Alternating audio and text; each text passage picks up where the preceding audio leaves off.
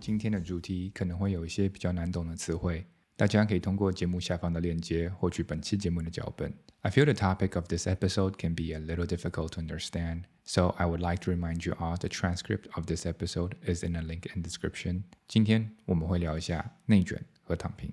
内卷和躺平是近年来 in recent years，内卷和躺平是近年来在年轻人中非常流行的俚语。俚语 means slang，俚 语与往常的俚语不同，这两个俚语反映了当代社会年轻人对于社会现状的态度。态度 means attitude，态度对于社会现状的态度。As an example, you could say，他对这些变化持积极的态度。He has a positive attitude about the changes。他对这些变化持积极的态度。和焦虑，焦虑 means anxiety，so you could say 他非常焦虑自己的新工作。他非常焦虑自己的新工作。He's been feeling a lot of anxiety about his new job。他非常焦虑自己的新工作。社会先内卷，再慢慢过渡到躺平，最后在两者之间摇摆。Alright, so what exactly is 内卷？在资源总量固定不变的情况下，在资源总量，资源总量 means the total amount of resource。资源 is resource，总量 is the total amount of so the total amount of resource 资源总量。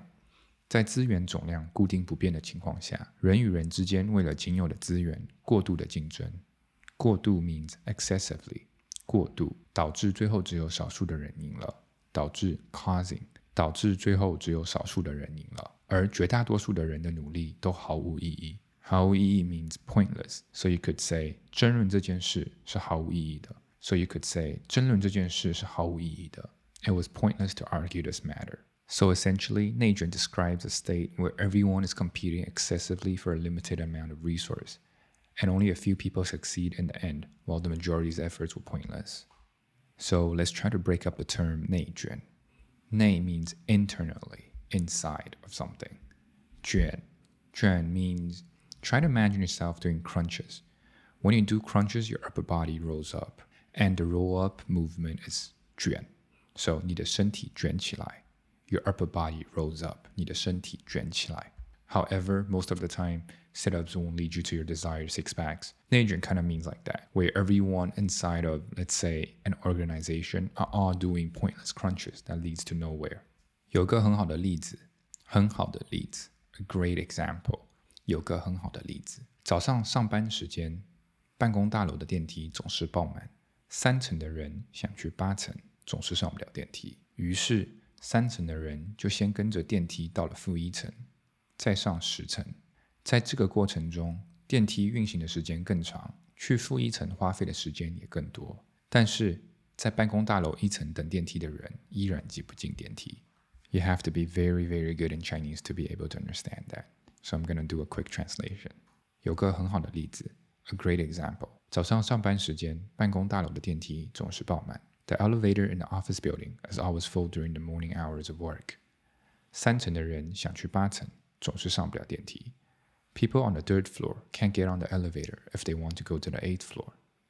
于是三层的人就先跟着电梯到了负一层。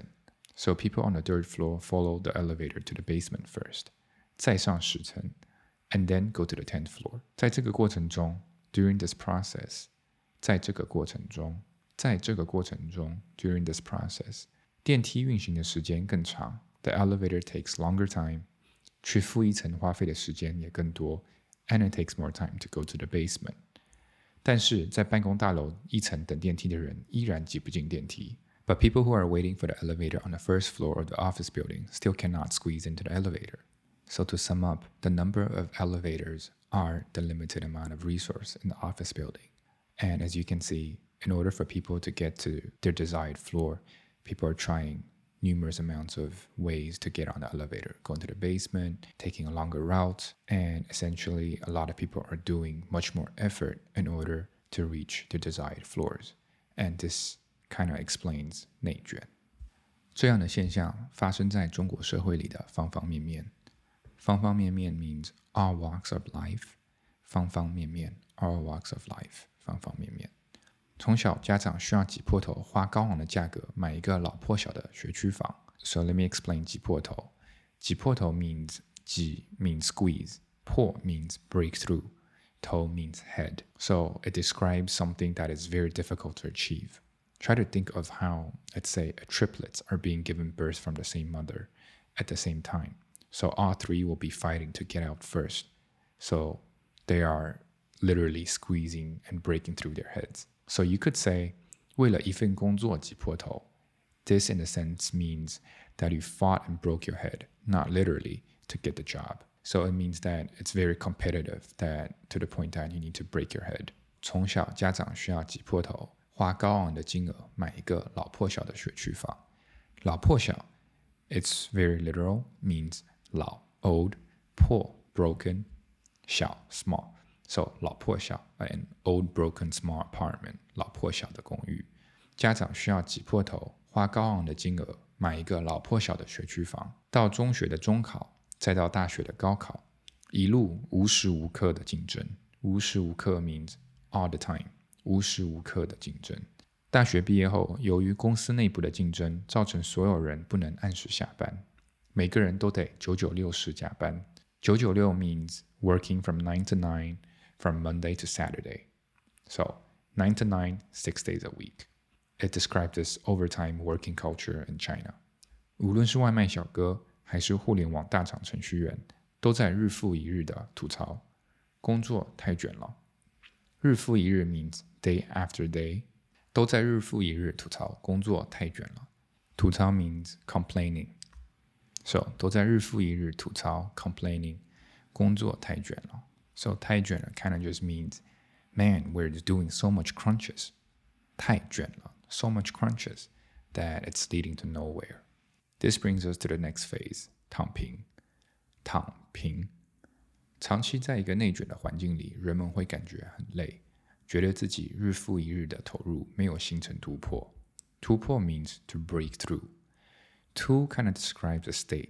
Try to imagine this. When you want to poke through a napkin, and while your finger puts pressure on the surface before breaking through, and that state is tu. And once your finger break through it, then it's po because it's breaking through it. So tu po essentially means the breakthrough action, tu po. As an example, 我们要不断突破自己. We have to constantly surpass ourselves. In order to surpass ourselves, which means that we need to break through our own ceiling, the ceiling of our own ability in order to be better than ourselves, in order to surpass ourselves.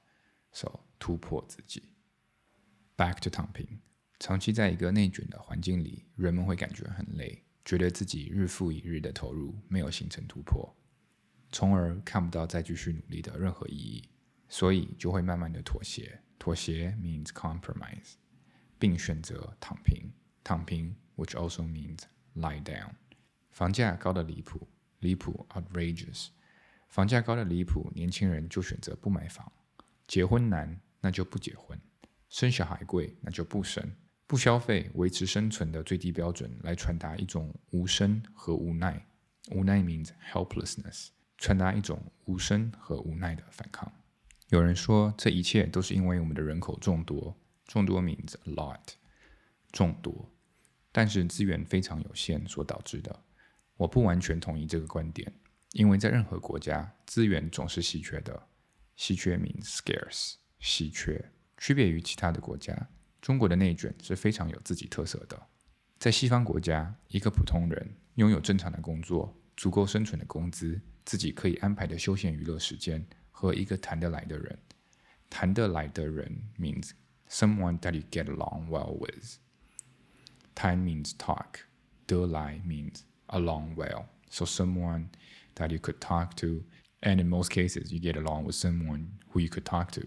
Or you could also say 合得来, which means you get along together. But be careful. These are the only two terms you could use to explain get along. You can't, for instance, say 吃得来 because 吃得来 means he knows how to eat this. For example, if you ask someone if he eats beef, then you could say 他吃得来牛肉吗? Okay, back to our topic.